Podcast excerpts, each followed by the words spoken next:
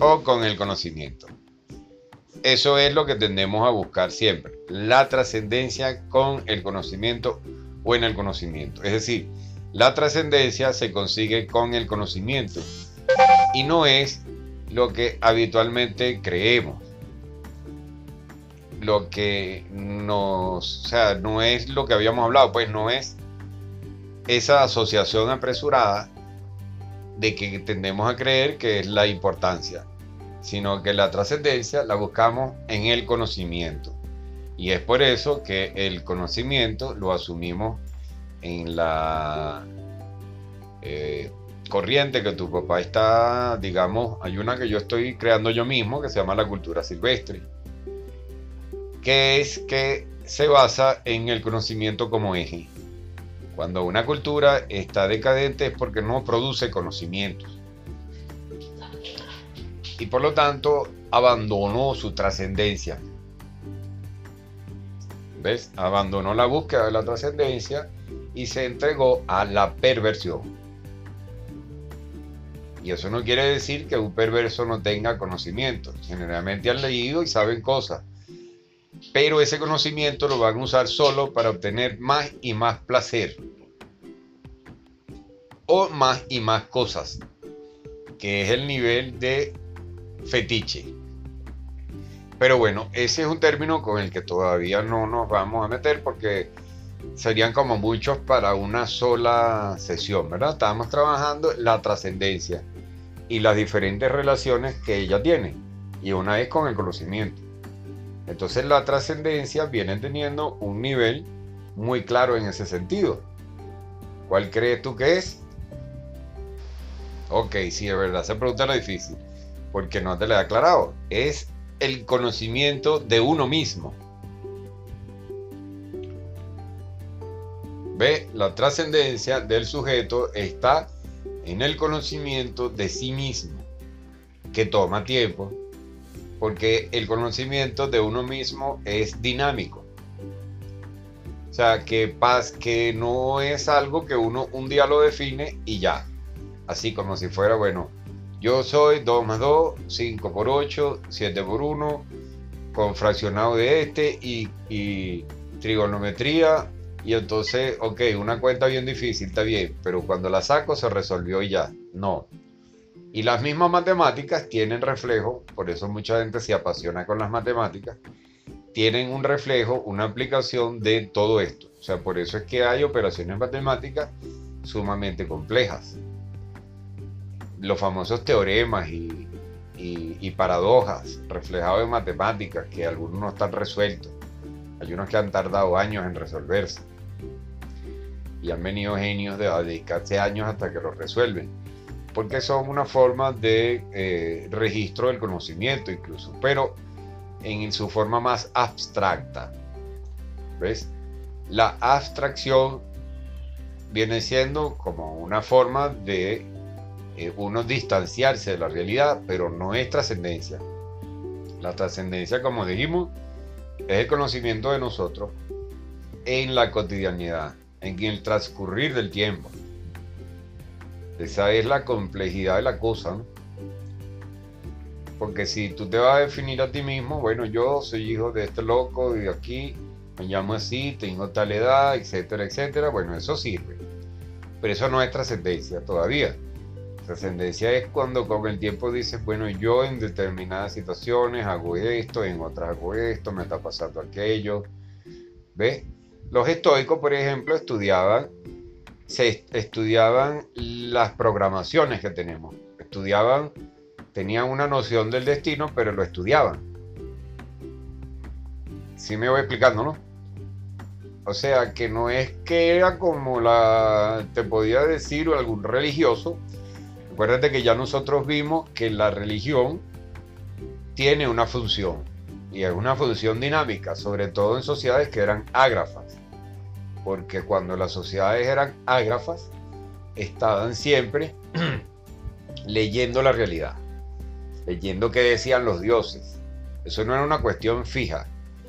La cuestión está cuando estos dioses empezaron a ser administrados. O sea, cuando la palabra de Dios y de los dioses, de las divinidades, que son una forma de trascendencia, empezaron a ser eh, administradas. O sea, quien empezaba a decirte durante un tiempo, pues siempre, las culturas siempre luchan. Y esa es otra cosita que vamos a cerrar explicándote hoy entre la moral y la ética. O sea, que las culturas tienden a establecerse y a permanecer de una forma, basado en un sistema de leyes, pues, como la constitución. ¿Verdad? Que pueden ser abiertas o no, pueden este, ir cambiando, pero cuando había sociedades ágrafas que no escribían, los dioses era como que, eh, dependiendo del día, de lo que te decían, de las lecturas más profundas o trascendentes que se hacían de los astros, significaba una cosa o la otra.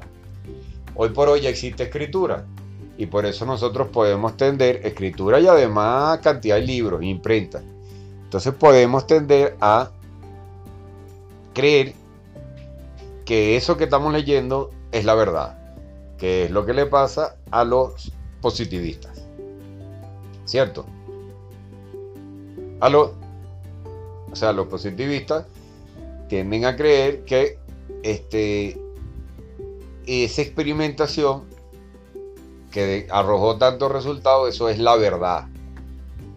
No, es muy útil y en determinadas circunstancias eso fue la verdad. Pero hay otros momentos de la vida, de las sensaciones y las emociones, cuya manifestación es clara porque nos movilizan, que no se pueden explicar como órganos afectados o como partes del cerebro que reaccionan como sustancias que se segregan, sino que deben ser entendidos tal y como te los muestra la experiencia. ¿Me explico?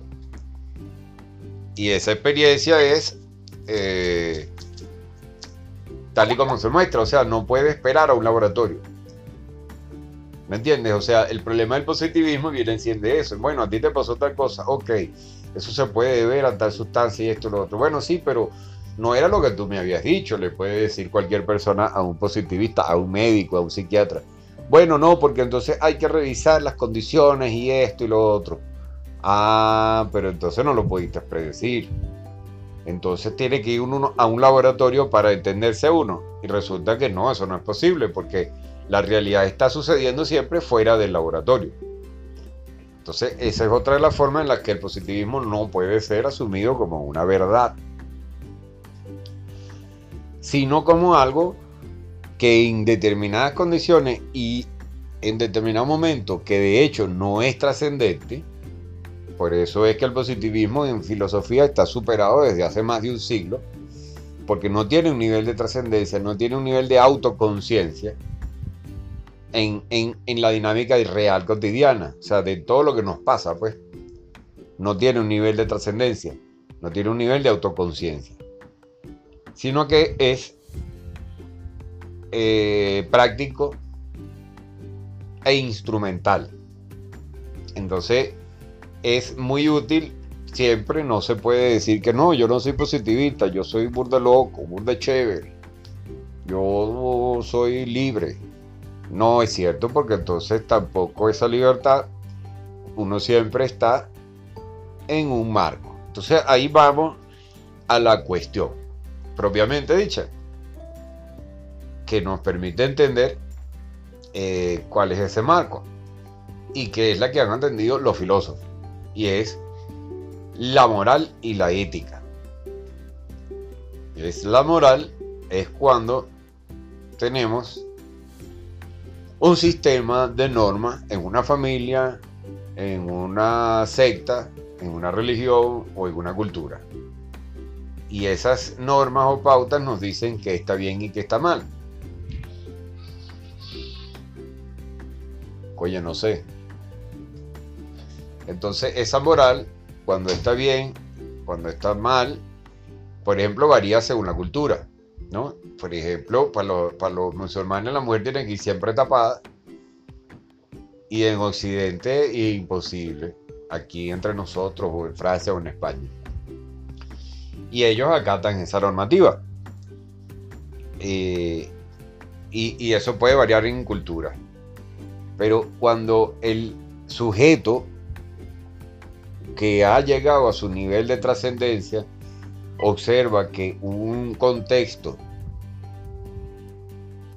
en cultural, cierta normativa no le conviene o no quiere, o, según su opinión está mal, ponle tú que un católico se dé cuenta de que en el Vaticano lo que hay es acumulación de dinero y de oro, y dice que eso está mal, entonces su ética, la ética, y entonces pasa a ser lo que él cree.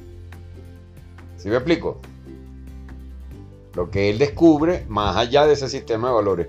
Entonces frecuentemente su ética lo lleva a encontrarse contra, a eh, romper o a intervenir y decir, bueno, aquí esta moral tienen que cambiar en esto. Si tiene fuerza y si creen en él y si es importante, entonces él va a querer cambiar eso. O sea, va a lograrlo, le van a parar bola. Si no, se tiene que plegar a la moral durante un tiempo a ver cuándo se va de ahí, ¿no? Algo así. O se termina convenciendo de que su ética estaba mal y la moral está bien, pues. También puede pasar. Esa es parte de la dinámica que va sucediendo en los acontecimientos diversos de, la vida, pues. Lo que estábamos hablando es que el sujeto viene siendo eh, la trascendencia es una cosa dinámica que va sucediendo progresivamente. Y por eso ese proceso de trascendencia no es tan sencillo como sacar una cuenta de un día que te dura un tiempito y ya, sino que es un proceso dinámico. ¿Qué está sucediendo? Constantemente. Siempre estamos aprendiendo, nos están pasando cosas y estamos buscando los momentos para pensar en ellas. Por eso tu papá para escribir eh, siempre ha pasado esos, esos periodos yendo para allá para la montaña, a veces en Mérida, porque es fundamental para uno tener esa trascendencia, que como ya te dije, no es simplemente ser importante, es uno saber de uno mismo en el contexto. El sujeto se desenvuelve en un contexto, siempre. No, es imposible conocerse uno mismo si uno no conoce el contexto. Entonces, esa es la cosa, ¿no? Que la trascendencia es cuando el sujeto se conoce a sí mismo y solo se puede conocer a sí mismo si conoce el contexto, porque si no, si, si el sujeto solo pretende conocerse a sí mismo en general, entonces no va a aprender realmente nada, sino que, bueno, ahí comente generalmente el mismo error del fetiche. ¿Sí me explico? de, caer en una cosa que es como un fetiche. Pero, pero entonces, fíjate, yo sé que esto es de eso, difícil, pero tú me dijiste que te estaba gustando esa parte, ¿no? Bueno, nos vamos entendiendo ahí poco a poco.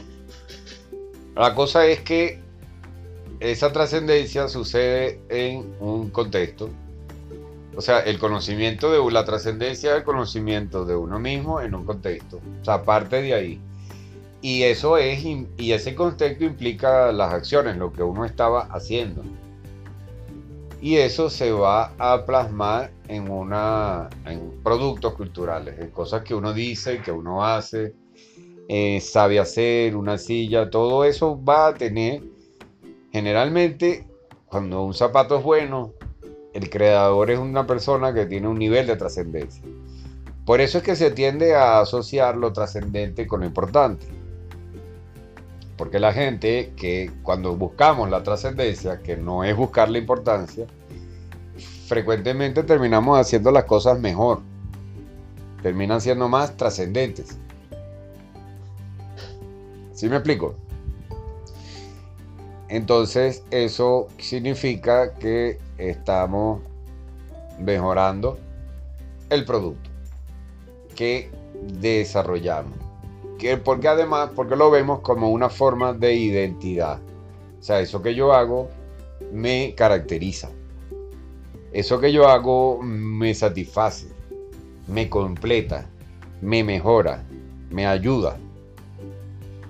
Y ayuda a otros, por supuesto, porque si no ayuda a otros, no me ayuda. Esa es la clave de ayudarse a uno mismo y ahí es donde se resuelve esa dialéctica de los marxistas y de todos que uno hace algo porque es egoísta o no, una cuestión moral. No, no es una cuestión moral. La sociedad debe avanzar hacia formas más claras, más eficientes de trascendencia, hacia formas más trascendentes. Por el simple hecho de que si no lo hace, entra en decadencia. ¿Ve? Y ahí es donde ahora se conecta con la historia. Fíjate cómo estamos hablando de filosofía, pero necesitamos tener la noción de metonimia para saber cuándo se está haciendo una asociación apresurada, como la que mucha gente hace entre trascendencia e importancia. Y de esa misma manera, mucha gente cree que riqueza es tener mucha plata. No, pero riqueza es el hecho de que esa plata que tienes, de que eso que tengas, mucha o poca, te logra servir para sentirse bien y satisfecho. Y no nos podemos sentir bien y satisfechos nosotros solos. Solo nos sentimos bien y satisfechos cuando nuestro contexto está mejorando. Si me expliqué, esto sí es muy importante. A ver, dime. Ajá. La trascendencia, nosotros cuando buscamos la trascendencia mejoramos lo que hacemos, porque al conocernos a nosotros en el contexto, vamos a mejorar lo que creamos, lo que hacemos, cocinamos, caminamos, lo que sea. Somos deportistas porque eh, gracias a la trascendencia descubrimos que eso que hacemos no, nos define y mejora a los demás. Pero cuando deja de suceder y asociamos la riqueza solo con el hecho de tener cosas, entonces eso no está mejorando el contexto y entramos en decadencia. Dejamos de producir conocimiento más allá del positivismo, conocimiento práctico cotidiano de la que se manifiesta en la experiencia y por lo tanto deja de mejorar nuestro entorno, nuestro contexto. Lo que hacemos no cambia ni mejora la vida de la gente, de la gente a nuestro alrededor. Cuando eso es así, entramos en decadencia. Es decir, somos, entramos en un fetiche, en un nivel de fetiche, en un nivel de que lo que hacemos no cambia la vida de la gente y por lo tanto es entramos en una zona de la perversión. ¿Sí me expliqué? ¿Aló? O sea que cuando no estamos produciendo conocimiento, entramos en perversión. Así es simple. Y la perversión es decadente. La perversión decae y por lo tanto esa cultura va a sucumbir. Por ejemplo, si nos vamos a la historia, acuérdate de esa cultura que se llama Gobekli Tepe. ¿Te acuerdas? ¿Sí? La Gobekli Tepe es la más antigua que se conoce que se haya comprobado.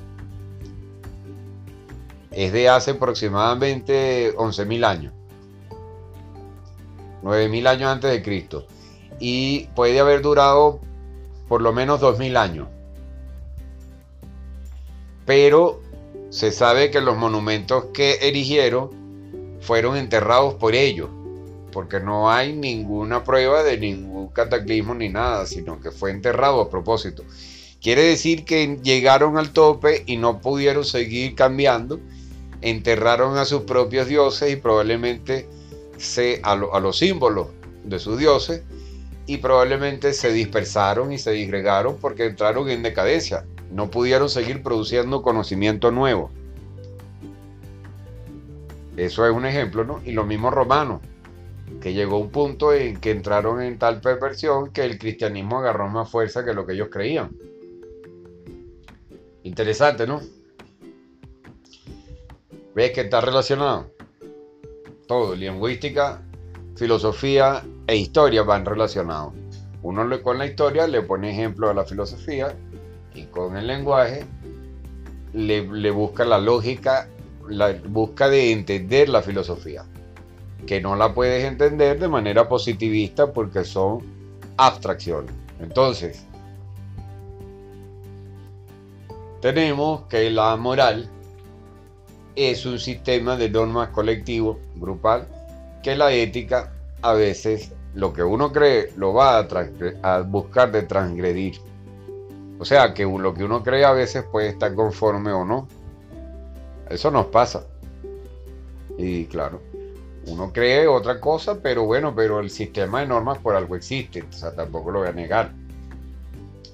Entonces, bueno, vamos este, a dejarlo hasta ahí, ¿te parece? Eso, pero acuérdate de la trascendencia. Esa es la palabra clave del día de hoy.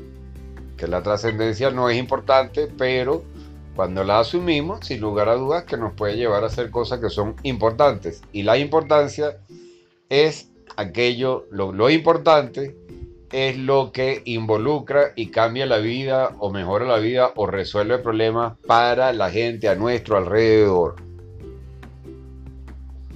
¿Sí me explico? Chévere, pues. Hasta ahí lo vamos a dejar hoy porque son muchos. Y eh, porque son, ¿qué? O sea, eh, puede ser cansón, eso hay que digerirlo. Claro, entonces nos lo tomamos con calma, ¿ok?